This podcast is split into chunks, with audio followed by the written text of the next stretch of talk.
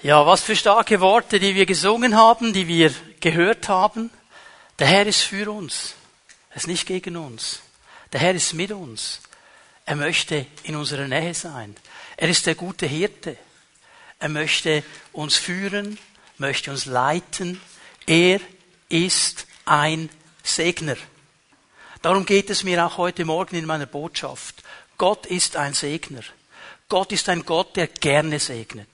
Und in diesem Sinne heiße ich euch ganz herzlich willkommen zu diesem Segensgottesdienst und zum Segen Gottes. Denn er ist hier, er ist der Segner in unserer Mitte und ich weiß, dass er heute Segen austeilen wird, dass er Menschen berühren wird. Hier in diesem Raum, aber auch da, wo du zugeschaltet bist über das Livestream, herzlich willkommen auch zu dir, wo immer du bist. Gott möchte begegnen. Gott möchte segnen. Und jetzt haben wir schon so viel gehört und diesen Begriff so viele Male gehört, Segen. Segen. Und wir wissen, wenn wir ein bisschen länger vielleicht schon unterwegs sind in einer Gemeinde, in einer Kirche, wir wissen, wenn wir die Bibel lesen, Segen ist so ein Wort, das kommt doch relativ viel vor. Und wenn man mit den frommen Leuten spricht, dann kommt sehr schnell mal, ich segne dich, ich segne dich, ich segne dich. Ähm, was heißt das eigentlich ganz genau? Wir alle wünschen uns Segen, wir alle suchen Segen, wir alle haben gerne Segen. Aber was heißt denn Segen ganz genau?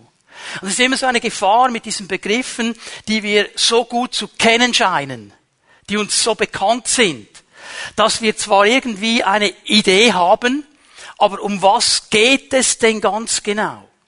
Was bedeutet das denn, wenn Gott ein Segner ist? Was heißt denn Segen ganz genau?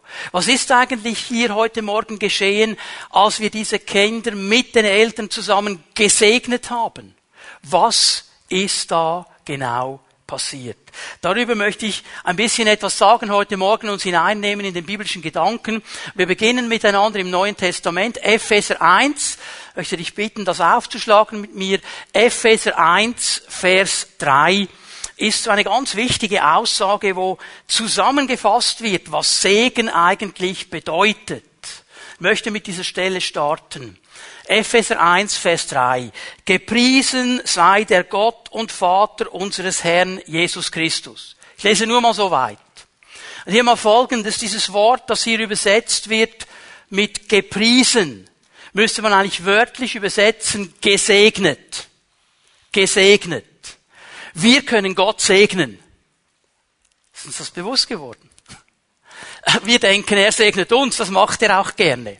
Aber wir können auch ihn segnen. Und der Gedanke hier gepriesen geht sicher in eine richtige Richtung, weil wir ja im Lobpreis Gutes über Gott aussagen. Gutes über ihn sprechen. Und Nicola hat das schon erwähnt in der Segnung zur Einstellung. Eine wichtige Komponente des Segnens ist, gute Worte zu sprechen über ein Leben. Also, Gesegnet sei der Gott und Vater unseres Herrn Jesus Christus. Er soll auch Segen bekommen. Über ihn soll auch gut gesprochen werden.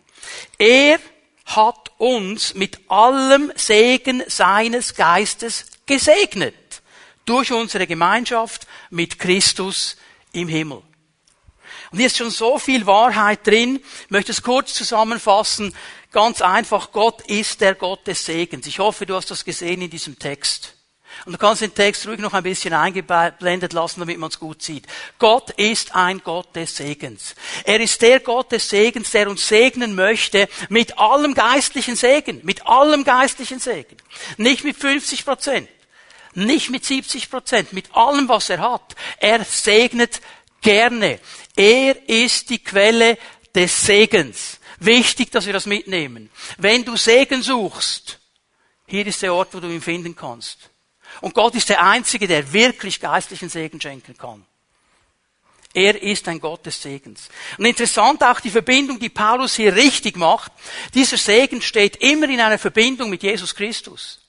Er, der Sohn Gottes, der Mensch geworden ist, als Mensch unter Menschen gelebt hat und all unsere Fehler, all unsere zu kurz kommen auf sich genommen alles, was uns von Gott trennt, auf sich genommen hat und dafür bezahlt hat damit wir wieder Zugang haben zu diesem Vater, der ein Segen ist. Darum ist Jesus ganz, ganz wichtig in dieser Beziehung zum Segen. Er ist der Segenfreisetzer. Und der Segen kommt durch die Gemeinschaft mit ihm. Wir suchen den Vater und wir suchen die Gemeinschaft mit Jesus Christus, weil er der ist, der immer wieder Segen auch in unsere Leben ausgießt. Er ist der Ermutiger. Er ist der, der gute Worte spricht. Er ist der, der für dich ist, nicht gegen dich. Er ist der, der dich stützen will. Er ist der, der dich baut. Ja, dieses Segenswort, das wir gehört haben aus Psalm 23. Der Herr ist mein Hirte. Und weil er mein Hirte ist, weil ich ihn Hirte nenne, weil er mein Herr ist und mich führt, wird mir nichts mangeln. Ist das Segen oder nicht? Das ist Segen. Wenn ich keinen Mangel habe, wow, dann bin ich gesegnet. Wenn er mich führt zu diesen grünen Auen, wenn er mich führt zu diesen frischen Wassern, dann bin ich gesegnet. Wenn er mich begleitet in schwierigen Situationen, dann bin ich gesegnet. Wenn er einen Tisch aufbaut vor den Augen meiner Feinde, ich mich hinsetzen kann und in Ruhe etwas essen kann, egal was die Feinde machen, bin ich gesegnet. Amen. Warum? Warum? Weil ich toll bin? Weil er der Hirte ist. Und ich ihn als Hirte akzeptiere. Segen kommt immer von ihm. Und durch Jesus Christus haben wir Anteil an diesem Segen. Dürfen wir Segen empfangen.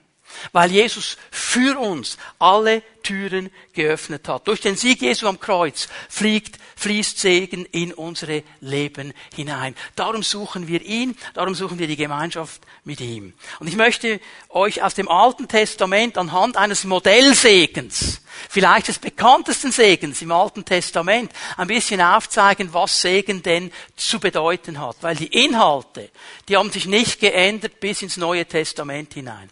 Und man spricht, du kannst 4. Mose schon mal suchen in deiner Bibel, 4. Mose 6, man spricht von diesem Abschnitt als dem aaronitischen Segen, dem Priestersegen, der hat ganz viele Namen bekommen, der Modellsegen.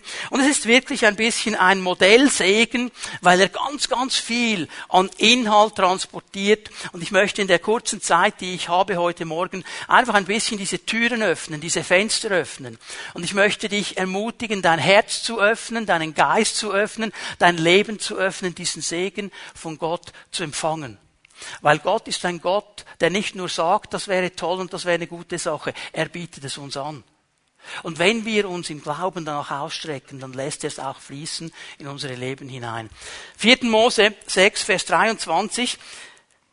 Rede zu Aaron und seinen Söhnen. Das ist die Aufgabe oder dieses Wort, das Mose hört. Er soll das dem Aaron und seinen Brüdern sagen. Also der Auslöser dieser ganzen Sache ist Gott. Sage zu ihnen, so sollt ihr die Israeliten, mein Volk, sägen, sprecht zu ihnen. Ich stoppe hier mal, weil ich einen wichtigen Punkt setzen möchte. Wir reden, wenn wir das gefunden haben in unserer Bibel, in der Regel vom vierten Buch Mose. Wenn du eine Übersetzung, je nach Übersetzung hast, steht vielleicht oben noch Numeri. Das wäre dann der lateinische Titel dieses Buches. Dieses Buch hat aber auch einen hebräischen Titel. In der Torah, im Alten Testament, in den Mosebüchern der Hebräer, hat dieses Buch einen ganz interessanten Titel. Bemidbar. In der Wüste in der Wüste. Denn alles, was im vierten Mose uns erklärt wird, spielt in der Wüste, trägt sich in der Wüste zu. Und hier ist mir ein Gedanke groß geworden, den wir auf die Seite legen müssen, weil es ist falsch so zu denken. Wir haben oft den Eindruck, Gott segnet mich dann, wenn alles stimmt, wenn alles toll ist, wenn ich alles richtig gemacht habe. Wenn alles okidoki ist um mich herum und in mir, dann kann Segen fließen. Es ist doch interessant, dass Gott sich einen bestimmten Ort aussucht, wo er den Auftrag gibt, den Segen zu sprechen zum ersten Mal. In der Wüste, wo kein Leben ist, wo keine Fruchtbarkeit ist. Die Wüste, die in der Bibel als ein Ort der Dämonen gekennzeichnet ist, als ein Ort der Versuchung. Und da hinein, mitten in der Versuchung, mitten da, wo keine Fruchtbarkeit ist, gibt Gott den Auftrag, Segen auszusprechen. Ich möchte das in dein Leben hinein sagen. Vielleicht bist du geistlich gesehen in einer Wüste im Moment. Du denkst, um mich herum läuft gar nichts und der da vorne redet noch vom Segen. Schön wär's. Und du hast schon weiß ich wie lange Sündforschung gemacht und Ursachenforschung gemacht und gehst vorbei an dem, was Gott eigentlich wirklich möchte. Der Segen hat weniger damit zu tun, dass du alles richtig machst, als mit der Ausrichtung deines Herzens. Werde ich euch noch zeigen heute Morgen. In der Wüste. Ja, was sollen die sagen? Was sollen die sagen? Vers 24. Der Herr segne dich und behüte dich. Der Herr lasse sein Angesicht leuchten über dir und sei dir gnädig. Der Herr erhebe sein Angesicht zu dir und gebe dir Frieden. So sollen die, sie meinen Namen auf die Israeliten legen und ich werde sie segnen. Also seht ihr hier schon das Zusammenspiel? Sie sollen segnen, indem sie die guten Worte sprechen. Und Gott sagt, und ich werde dann von hinten noch nachschieben und meinen Segen wirklich geben. Das erste, was ich euch zeigen möchte, wenn wir diese Verse gelesen haben, Gott ist Anfang und Ende des Segens. Du kommst nicht an ihm vorbei. Die Beziehung zu ihm definiert Segen und nichts anderes. Du kommst nicht an ihm vorbei. Dieser Segen, ihn auszusprechen, ihn zu sagen, ist eine Idee Gottes. Ist Ausdruck seines Herzens zum Menschen. Er ist ein Segner. Er ist ein guter Gott, der Segen freisetzen möchte. Er möchte Segen in unsere Leben hineingeben. Das ist seine Idee. Niemand hat ihn dazu gezwungen. Niemand hat ihn dazu überredet. Hey, er ist Gott. Er entscheidet, was er will.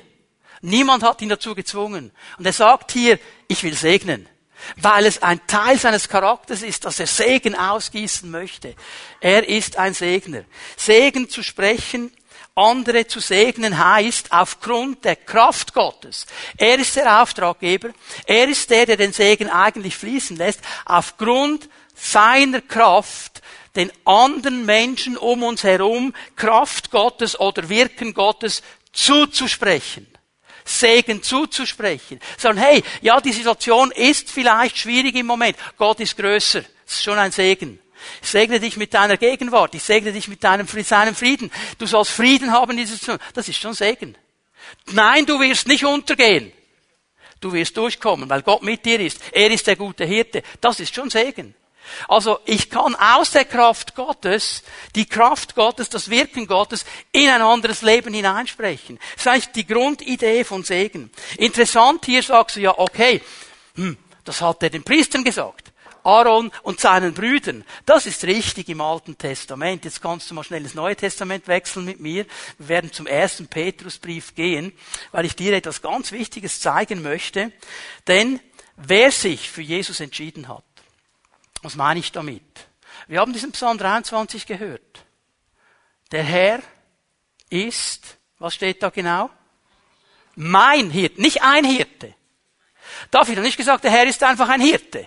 Er hat gesagt, er ist meiner. Also hier ist eine Entscheidung drin. David hat gesagt, okay, die Bibel hat viele Stellen, was heißt, Gott ist ein Hirte. Er ist ein Hirte, ja. Aber David hat gewusst und festgemacht und klar gemacht in seiner Entscheidung, aber er ist mein Hirte. Das heißt, ich werde mich, obwohl ich König von Israel bin, wie ein Schaf verhalten. Er führt mich. Nicht ich als König sage, was durchgeht. Er führt mich. Er ist der Hirte. Er geht mir voraus. Er führt mich zu frischen Wassern. Er führt mich zu grünen Auen. Er deckt mir den Tisch. Er ist der Chef. Okay? Johannes 1, Vers 12.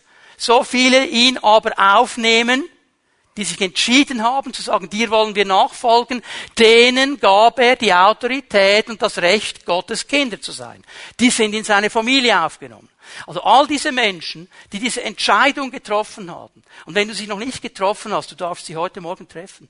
Du darfst diesen Herrn heute Morgen persönlich kennenlernen. Das ist eine Entscheidung deines Herzens. Da wirst du nicht hineingeboren, weil deine Eltern das geglaubt haben. Da wirst du nicht einfach mit, automatisch mit eingesogen, weil dein Umfeld das glaubt. Das ist deine persönliche Entscheidung.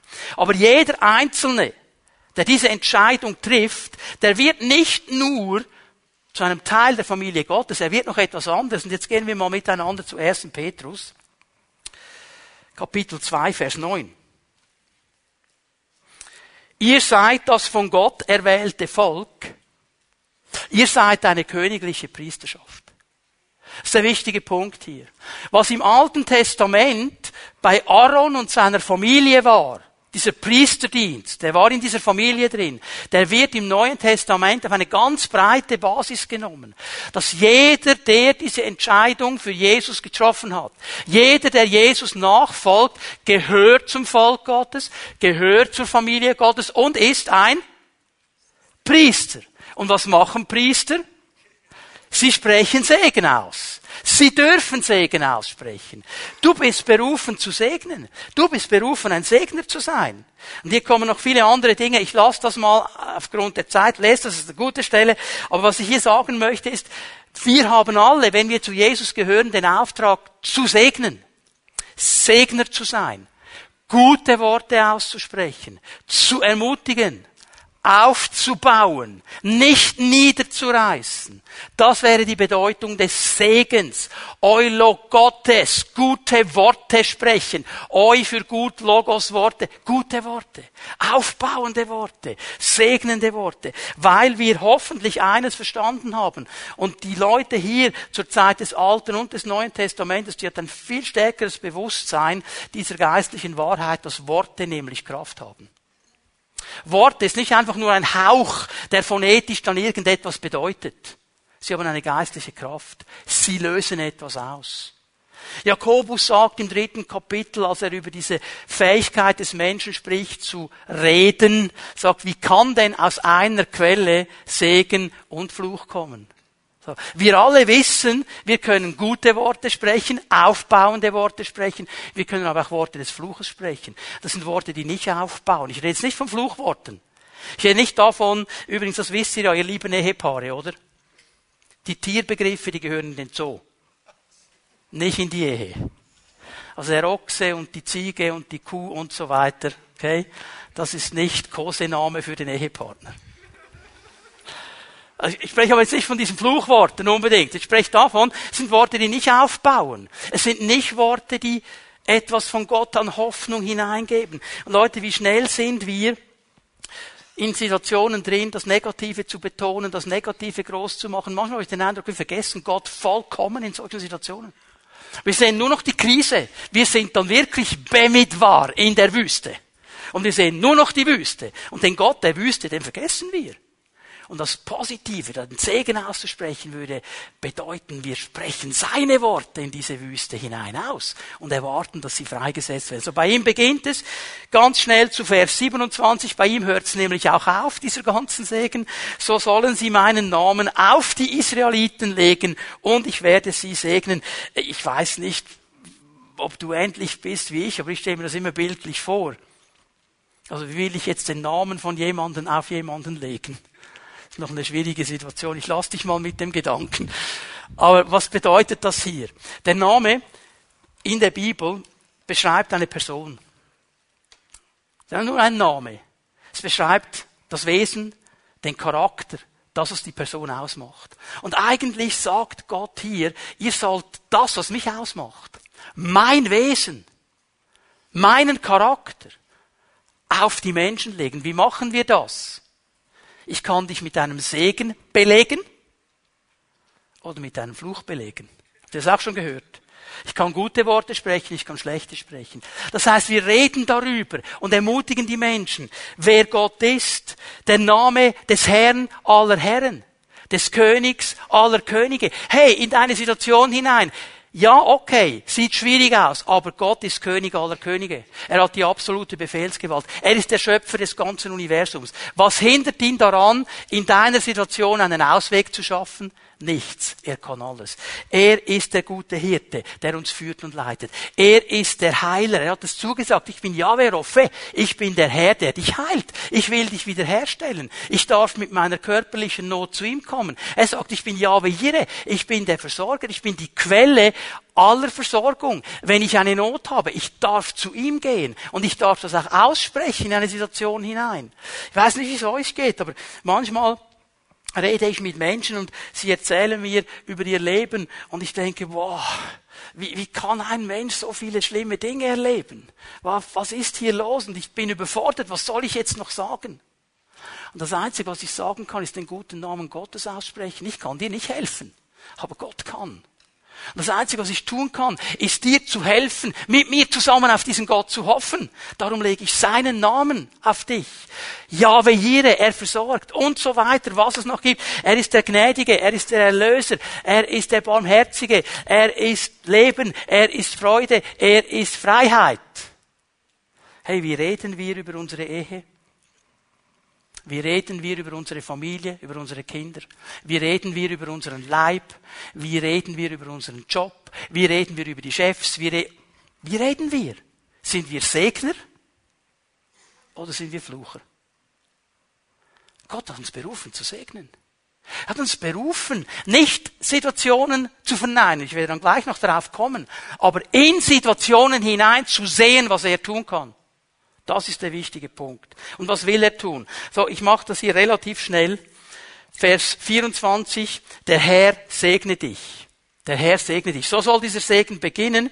Zusammenfassung von dem, was in den nächsten Versen dann genau erklärt wird. Also hier noch einmal diese ganz einfache Grundaussage. Der Herr segne dich. Er ist ein Segner. Er will Segen. An, an, an, ihm liegt es nicht. Er möchte die Quelle des Segens sein. Er möchte das in dein Leben hinein wirken. Über allem steht Gottes Anliegen, ein guter Gott zu sein, unser guter Gott zu sein. Sein Anliegen, dass sein Volk vorwärts kommt, dass seine Leute vorwärts kommen, dass sie gesegnet sind. Weißt du, was mir so aufgefallen ist? Der Auftrag zu segnen umfasst hier das ganze Volk. Segne das ganze Volk Gottes. Das ganze Volk. Aber weißt du, was bei Gott so cool ist? Er verliert den Einzelnen nicht aus den Augen. Auch wenn er die ganze Mannschaft sieht, die ganze Meute sieht, er verliert den Einzelnen nicht aus den Augen. Ist euch aufgefallen? Auftrag ist, segne das ganze Volk. Okay? Habt ihr das gesehen? Was wäre die Logik? Der Herr segne euch. Was macht er jetzt hier aber? Der Herr segne dich. Er geht auf diese, also, ja, aber ich sehe den Einzelnen da drin. Und du hast vielleicht den Eindruck, Gott hat dich vergessen. Er hat dich nicht vergessen. Er sieht dich ganz genau. Und er steht zu dir. Und er steht hinter dir und vor dir und über dir und unter dir. Er hat dich nicht vergessen. Hör auf, dem Feind zu glauben, wenn er dir sagen will, Gott hat dich vergessen. Vielleicht haben Menschen dich vergessen. Vielleicht hat deine Pfimi Tom noch nicht gecheckt, wie es dir wirklich geht. Das kann alles sein. Wir sind alles begrenzte Menschen. Einer vergisst dich nie und das ist der Herr, unser Gott. Amen. Wichtig. Er will segnen. Er sieht alle und er sieht jeden Einzelnen. Und dieses Wort Segen, Beraka, das ist ein interessantes Wort, können wir ganz viel darüber sagen. Ich habe es versucht, ganz einfach zusammen zu definieren. Jemandem Güte und Gunst gewähren. Güte und Gunst gewähren. Und mir kam dieses Bild aus dem Buch Esther in der Vorbereitung so auf mein Herz. Esther, die ja hineingehen wollte zum König oder hineingehen sollte. Und wenn du das Buch gelesen hast, dann kennst du die Geschichte vielleicht ein bisschen besser. Wenn du sie nicht kennst, lies mal das Buch. Aber Esther hatte Angst, die wollte nicht. Warum wollte sie nicht? Weil niemand, auch die Königin nicht, hatte die Autorität, einfach in den Thronsaal Gottes hinein, in den Thronsaal des Königs hineinzugehen. Keiner. Todesstrafe. Da gehst du nicht einfach rein. Und wenn du doch einfach reingehst, dann gibt es einen Moment, der elementar wichtig ist. Der König auf seinem Thron, der hat nämlich einen Zepter. Und wenn er dir diesen Zepter dann zustricht, dann ist alles im Grünen. Dann kannst du diesen Zepter berühren, hat er gesagt, okay, du dürftest hier nicht sein, aber ich gewähre dir Gnade. Ich gewähre dir Gnade. Das ist bei Esther Gott sei Dank geschehen. Okay? Also der König hat ihr das Zepter zugestreckt, sie hat es berührt. Das ist das Bild hier. Gott streckt uns das Zepter zu. Seine Gnade, seine Güte. Er sagt, hey, ich, möchte, ich möchte gnädig sein. Ich möchte gnädig sein. Und wenn wir segnen, wenn wir diese Dinge aussprechen, dann geschieht etwas in der geistlichen Welt. Das vergessen wir oft. Wir haben so diese Dimension der geistlichen Welt vergessen, weil wir so fixiert sind nur auf das Natürliche, was wir sehen können, was wir irgendwie anfassen können, was wir logisch nachvollziehen können. Gott hat eine viel weitere, größere Dimension. Da geschieht etwas.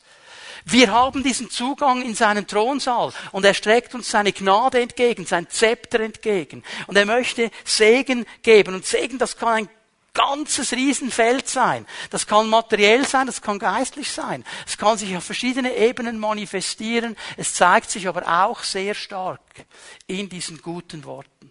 Und ist euch mal aufgefallen, dass Jesus in jeder Situation, in jeder Situation ein gutes Wort hatte? Er hat nicht, nicht, nicht so, wie wir es manchmal machen. Okay? Die schlechten Dinge unter den Tisch werfen und nur noch das Gute sagen. Das ist bei Jesus nicht so. Jesus spricht glasklar das Gute, so wie Paulus mal sagt im Epheserbrief, er sagt die Wahrheit in Liebe. Und darum baut sie auf. Auch wenn es vielleicht streng gesehen nicht positiv ist, wenn er dir sagen muss, das ist in deinem Leben nicht in Ordnung. Aber es ist gut, weil es aufbaut. Das ist das Ziel Gottes. Und dann geht dieser Vers aber noch weiter. Ich segne dich und ich behüte dich. Behüten hier bedeutet bewachen und bewahren. Und hat so eine zweiseitige Ausrichtung hier. Er bewacht und bewahrt den Gesegneten, aber auch den Segen. Auch den Segen. Gott möchte uns dabei helfen, dass wir die Segensspuren in unserem Leben nicht vergessen. Der Heilige Geist erinnert uns konstant daran, wenn wir es zulassen. Und wir sind so schnell, das zu vergessen. Psalm 130 ist ja das beste Beispiel, oder? Lobe den Herrn, meine Seele, und alles, was in mir ist, seinen wunderbaren Namen. Lobe den Herrn, meine Seele, und vergiss nicht. Warum muss er das sagen? Weil wir vergessen. Weil wir vergessen. Und Gott möchte, dass wir das bewahren. Warum müssen wir das bewahren? Schlagen wir mal die Klagelieder auf miteinander. Klagelieder 3, Vers 22 und 23. Ist eines der schönsten Bücher im Alten Testament. Geht oft ein bisschen unter, weil wir im ersten Moment denken, boah, alles nur Zerstörung und so weiter. Aber es ist ein ganz starkes Buch. Und hier haben wir den Propheten Jeremia. Und stell dir mal die Situation vor, Jeremia. Er sitzt in der zerstörten Stadt Jerusalem. Die Stadt des großen Königs, die Stadt Gottes. Der Tempel der Ort, wo Gott wohnt. Das war für einen Juden das heiligste aller Orte. Es gibt nichts Heiligeres. Da Gott gewohnt. Du kannst Gott nicht näher sein als an diesem Ort. Ich meine, heute, wenn du nach Israel, nach Jerusalem gehst, die Kotel, die Klagemauer, das ist ja nur ein Teil der Stützmauer des Tempels. Das ist der heiligste Ort für die Juden heute. Weil da oben war einmal der Tempel, wo Gott gewohnt hat. Und nach diesen Jahrtausenden gehen sie immer noch dahin. Es ist ergreifend, wenn ihr mal äh, euch einen Film anschauen könnt. 1967, denke ich, war es, wenn es mein äh, Zahlengedächtnis jetzt mich ganz im Stich lässt, sechs Tage Krieg, als sie dann eingenommen haben und diese Soldaten, diese harten Grenadiere vor dieser Kotel stehen. Zum ersten Mal seit Jahrhunderten. Und die fangen an zu weinen. Weil für sie ist es die Gegenwart Gottes. Näher kommst du nicht. Und jetzt sitzt dieser Prophet Gottes in dieser Stadt, die völlig zerstört ist. Es ist alles kaputt. Ein Trümmerfeld. Der Tempel zerstört. Es ist der allergrößte Super-GAU, der je geschehen konnte. Und wir alle verstehen, dass er frustriert ist. Und wir alle verstehen, dass er irgendwo deprimiert ist und so weiter. Und jetzt mittendrin, er beschreibt das dann auch, wie das ist und so weiter. Mittendrin kommt diese Aussage. Und sie ist für mich eben ein Teil dieses Segens. Es sind die Gnadenerweise des Herrn, dass es nicht ganz und gar zu Ende ist mit uns. Denn sein Erbarmen hat sich nicht erschöpft. Der hockt in diesem Trümmerhaufen. Alles ist kaputt. Und er sagt, es ist die Gnade des Herrn, eigentlich, dass ich noch lebe. Kannst du so denken in so einer Situation? Er hat es verstanden von diesem Segen und auch von dieser Bewahrung des Segens. In dieser tiefen Stunde, in dieser depressiven Stunde, in dieser Stunde der Zerstörung poppt das auf in seinem Herzen. Herr, ich habe keine Antworten. Ich weiß nicht, wie das weitergehen soll. Aber es ist deine Gnade, deine Chesed, deine Bundestreue, dass ich noch lebe.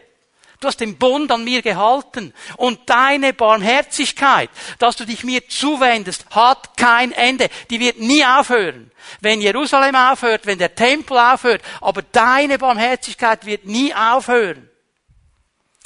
Vers 23. An jedem Morgen ist es neu. Deine Treue ist groß. Jeden Morgen, wenn ich wieder aufstehe. Und wenn ich morgen aufstehe, dann musste Jeremia sagen, ist Jerusalem nicht mehr da aber deine Treue ist immer noch da. Deine Zuverlässigkeit ist immer noch da.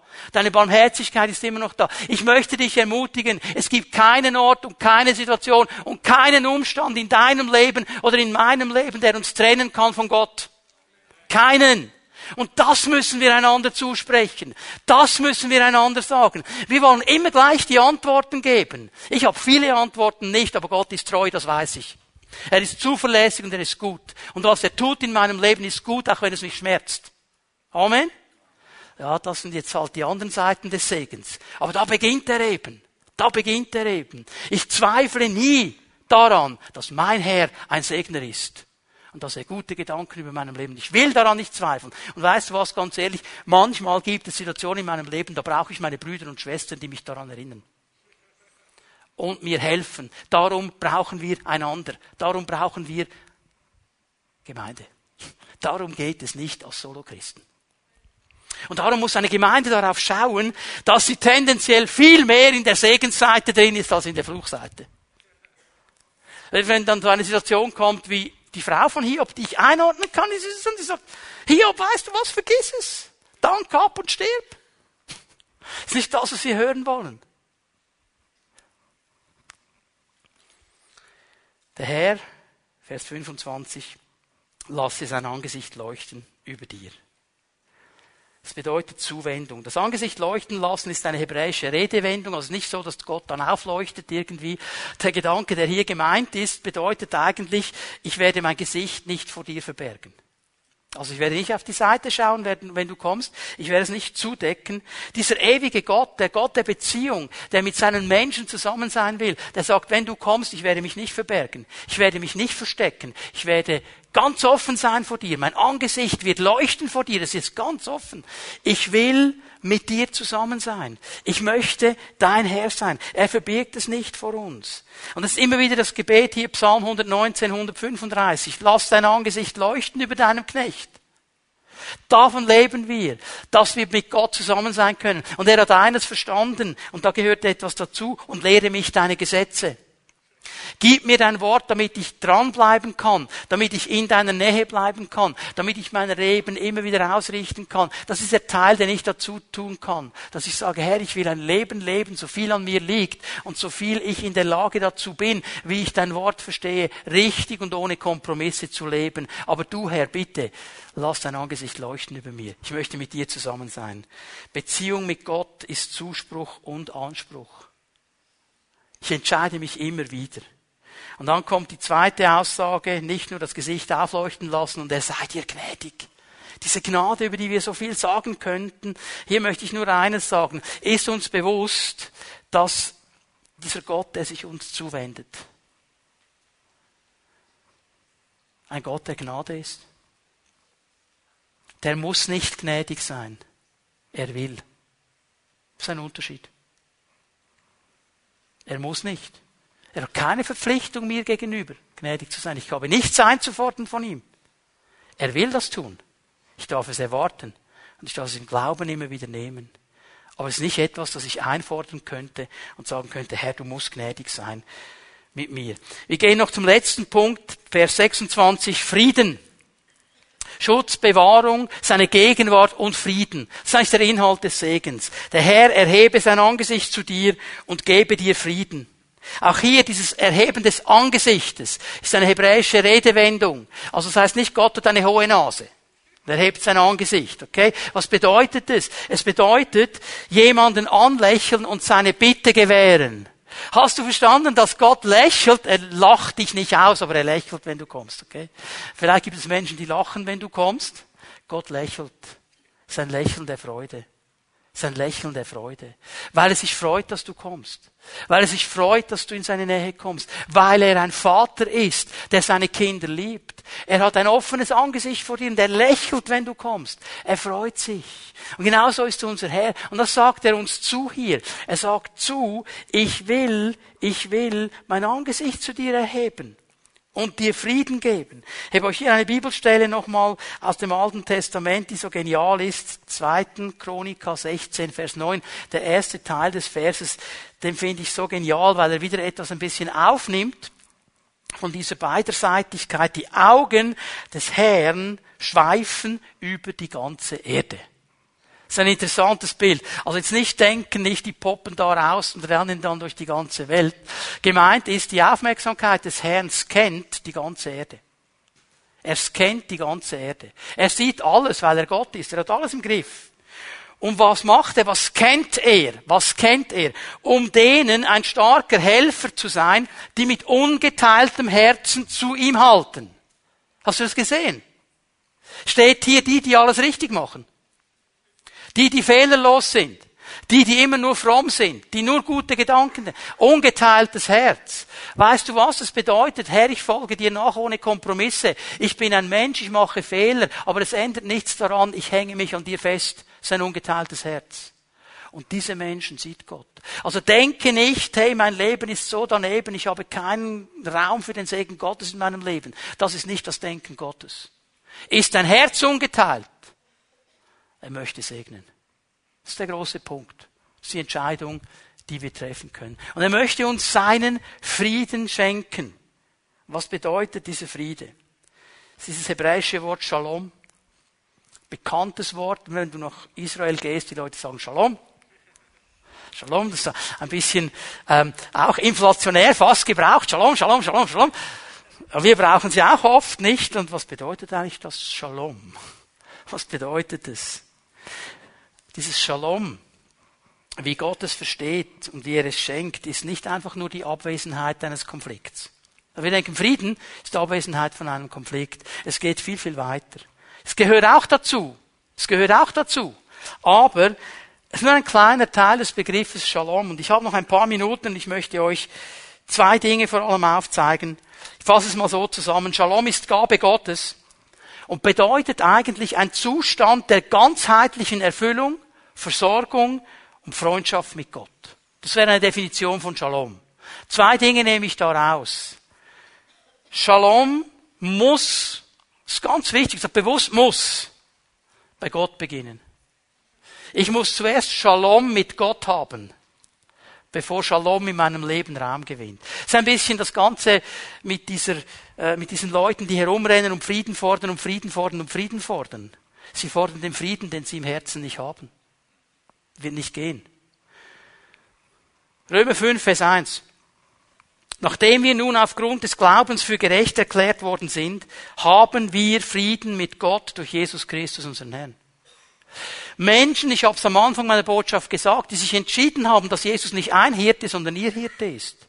Dass Gott nicht ein Gott, sondern ihr Gott ist. Dass er Herr sein darf. Dass sie zu ihm gehören wollen. Dass sie zu ihm nachfolgen, dass sie ihm nachfolgen wollen. Das sind Menschen, die haben dann Frieden mit Gott. Das heißt, bevor du diese Entscheidung getroffen hast, ist eine Beziehung zu Gott nicht eine Friedensbeziehung. Weil da steht etwas dazwischen, das uns hindert. Und das hat Jesus weggenommen. Und wenn du Glauben investierst, dass er das für dich weggenommen hat und dich einlädt, auf diesem Weg Frieden mit Gott zu bekommen, dann musst du diesen Schritt aber gehen. Dann musst du eine Entscheidung treffen. Okay? Und dann hast du Frieden mit Gott. Durch ihn haben wir freien Zugang zu der Gnade. Frieden mit Gott heißt, ich habe freien Zugang. Also ich kann da hineinkommen und Gott wird mir immer, wie dieser König, das Zepter zuhalten und sagen, Gnade, Gnade, Gnade über deinem Leben. Freier Zugang zur Gnade, die jetzt die Grundlage unseres Lebens ist. Und im Glauben nehmen wir das auch im Anspruch. Warum sagt Paulus das so? Warum sagt er nicht im Fühlen? Weil wir uns manchmal gar nicht so fühlen. Weil wir manchmal das Gefühl haben, die Gnade ist weit weg. Und sagt, nein, glauben. Glauben. Das muss ich nicht spüren. Das muss ich in meinem Herzen fest und sagen, Herr, ich weiß, du hast Gnade. Ich fühle das nicht so im Moment, aber ich weiß, du hast es. Und darüber hinaus haben wir eine Hoffnung, die uns mit Freude und Stolz erfüllt. Wir werden einmal an Gottes Herrlichkeit teilhaben. Darüber haben wir lange gesprochen, werden auch am nächsten Sonntag wieder darüber sprechen. In dieser letzten Zeit, wenn Jesus zurückkommt, das ist unsere Hoffnung. Darauf gehen wir zu. So, durch Jesus Christus sind wir eingeladen, in Gottes Nähe zu sein. In seiner Gegenwart, vor seinem Angesicht, das über uns leuchtet und uns anlächelt. Dreh dich mal zu deinem Nachbarn. Sag ihm, Gott lächelt dich an.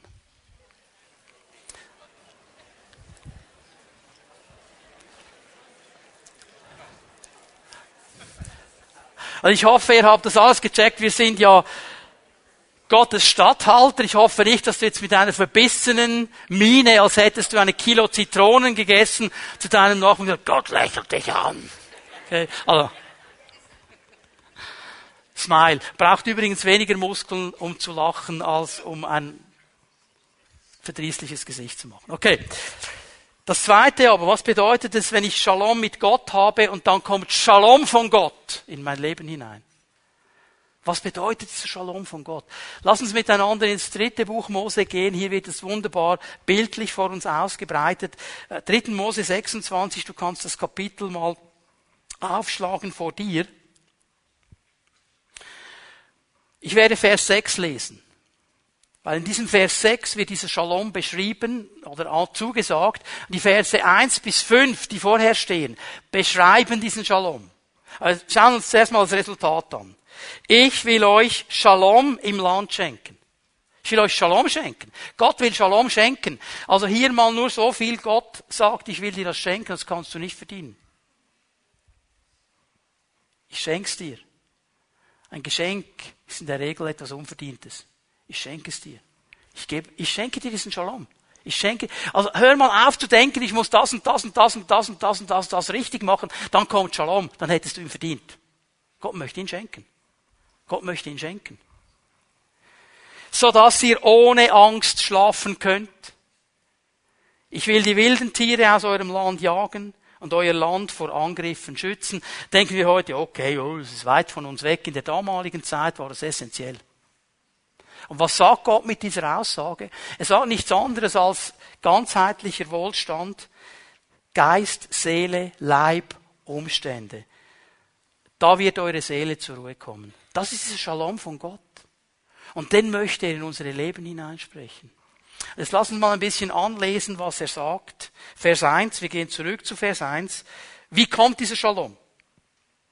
Ihr sollt keine Götzen anfertigen, weder geschnitzte Bilder noch heilige Säulen oder bebauene Steine in eurem Land aufstellen, um sie anzubeten. Ich bin der Herr, euer Gott. Ihr sollt meinen Ruhetag einhalten und Ehrfurcht von meinem Heiligtum haben. Ich bin der Herr. Ungeteiltes Herz. Ungeteiltes Herz. Entweder dienst du Gott oder nicht. Es gibt nicht 50 Prozent, die nicht Gott und 50 Prozent noch den Götzen. Das geht nicht. Will nicht funktionieren. Offenbarung 3.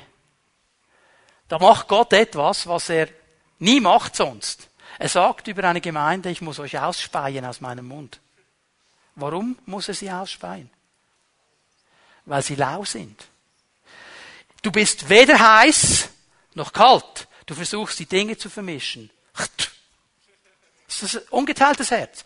Ungeteiltes Herz heißt nicht, ich mache alles richtig, aber ich will nicht etwas anderes in meinem Leben haben als den Herrn. Ich will nicht auf andere Dinge vertrauen, ich vertraue auf ihn. Das ist immer wieder meine Entscheidung. Und manchmal fällt mir es leichter und manchmal fällt mir es weniger leicht. Aber ich gehe immer wieder dahin zurück und sage, nein, ich will das nicht, Herr. Ich will das nicht. Vers 3. Wenn ihr euch an meine Vorschriften haltet und meine Gebote befolgt, wenn ihr diese Dinge euch zu Herzen nehmt, dieses ungeteilte Herz, will ich es immer zur rechten Zeit regnen lassen. Dann werden die Erde ihre Erträge hervorbringen und die Bäume ihre Früchte. Er spricht hier von einem wirtschaftlichen Segen. Hey, Regen zu der richtigen Zeit, in der damaligen Zeit absolut wichtig, absolut essentiell. Das waren alles Bauern, die meisten von ihnen. Und die brauchten diesen Regen, um ihr Feld zu bestellen, um Frucht zu bekommen, um es zu verkaufen, um zu leben. Gott sagt hier, übertragen in unsere Zeit, ich möchte wirtschaftlichen Segen geben. Du sollst genug haben. Du sollst genug haben. Nicht Fülle, aber genug. Die Dreschzeit, Vers 5, der erste Teil, die Dreschzeit wird bis zur Weinlese dauern und die Weinlese bis zur Saatzeit. Denken wir, okay, bin ich ein Bauer. Was hat das zu bedeuten? Es bedeutet folgendes. Schau mal, im Normalfall war zwischen der Dreschzeit und der Weinlese eine Pause von zwei Monaten. Also man hat gedrescht und war zwei Monate Pause und kam Weinlese. Was sagt er hier? Die Dreschzeit wird bis zur Weinlese dauern und die Weinlese bis zur Saatzeit. Also ich werde dich so segnen, dass du nicht fertig wirst, bis du mit der Weinlese anfangen musst. Ich werde dich so segnen, dass du nicht fertig wirst. Und wenn du fertig bist, kommt gleich das nächste, wo ich dich wieder segnen werde. Und wenn du damit fertig bist, kommt die Zeit des Säens, damit es wieder von vorne losgeht. Was bedeutet das? Es bedeutet ganz einfach, Gottes Segen, Gottes Shalom heißt Arbeit im Überfluss. Uh. Aber meine Work-Life-Balance, ich schaffe nur 80 Prozent. Es bedeutet wirklich auch da zu sein und zu arbeiten mit der Kraft, die Gott mir gibt, weil wenn er mir so einen Segen gibt, dass die Dreschzeit nicht aufhört vor der Weinlese, habe ich auch die Kraft dazu. Habe ich auch die Kraft dazu. Weil Gott ein guter Gott ist. Aber es bedeutet, ich muss mich hier auch einbringen. Und daher, weil ich mich einbringe, habe ich ein Ein- und ein Auskommen. Vers 5b. Ihr werdet mehr als genug zu essen haben und sicher in eurem Land leben. Gott gibt hier die Zusage einer Versorgung. Er sagt hier Folgendes, bitte gut verstehen hier. Gottes Segen, Gottes Shalom bedeutet nicht sozialer Wortstand im Sinne von alle haben gleich viel. Das sagt Gott hier nicht. Das hat er nicht gesagt. Er hat einfach gesagt, er hat nicht gesagt, ihr werdet alle gleich viel haben. Er hat gesagt, du wirst genug haben. Jeder hat genug zum Leben. Jeder soll genug haben zum Leben. Wir sind manchmal so erpicht darauf, Dinge einzufordern, die der andere hat, und wir denken, wir müssten es auch haben. Gott sagt, ich habe einen ganz anderen Gedanken für dich, aber ich werde schauen, dass du genug hast. Das ist der Punkt hier. Auch das in diesem Shalom Gottes drin. Aber was heißt es? Gott will sein Volk mit Schutz, mit Zuwendung, mit Segen beschenken. Er will sein Angesicht über uns leuchten lassen. Er dreht sich freundlich uns zu. Er lächelt uns an. Man könnte es umschreiben mit Freundschaft. Freundschaft. Und es gibt zwei Männer in der Bibel, die werden Freund Gottes genannt. Nur zwei bekommen explizit diese Aussage. Das ist Abraham und Mose. Und weißt du, was interessant ist an diesen beiden Männern? Keiner von ihnen war fehlerlos. Keiner. Beide haben echt ein paar ganz, ganz dicke Fehler begangen. Beide. Und Gott nennt sie trotzdem Freunde. Und das sagt mir etwas. Es sagt mir, hey, es ist nicht so sehr, was ich richtig und falsch mache, was definiert. Denn was diese beiden Männer hatten, mit all ihren Fehlern, war ein grundsätzliches Vertrauen und einen Gehorsam gegen Gott. Den hatten sie. Die sind am Morgen aufgestanden und gesagt, Herr, ich will dir vertrauen, ich will dir gehorsam sein. Okay, zur Mittagszeit hat es dann schon mal zum ersten Mal nicht geklappt, aber Ehe war klar am Morgen. Und um das geht es dem Herrn. Und das sucht er in unserem Leben. Hey, der sucht doch nicht eine Kompanie von Leuten, die perfekt sind. Stell dir mal vor, wir wären alle perfekt. Keiner von uns würde einen Fehler machen. Und dann würden wir den Menschen in der Welt erklären wollen, dass Gott gut ist und dass Gott einen Plan hat für sie. Und wir denken, ja, komme ich nie hin. Gott sucht ein ungeteiltes Herz. Ob du in der Wüste stehst im Moment, ob um dich herum alles in Trümmern liegt, ob du Dinge, die du so gehofft hast, nicht bekommen hast. Das alles hindert den Segen Gottes nicht, in dein Leben zu kommen. Und dann möchte ich dich ermutigen, ich kenne deine Situation nicht, ich weiß nicht, wo du stehst im Moment, ich weiß nicht, mit was du kämpfst im Moment. Aber ich möchte dich für einen Moment, nur für einen Moment bitten. Lass uns doch mal aufstehen miteinander. Darf ich dich mal für einen Moment bitten?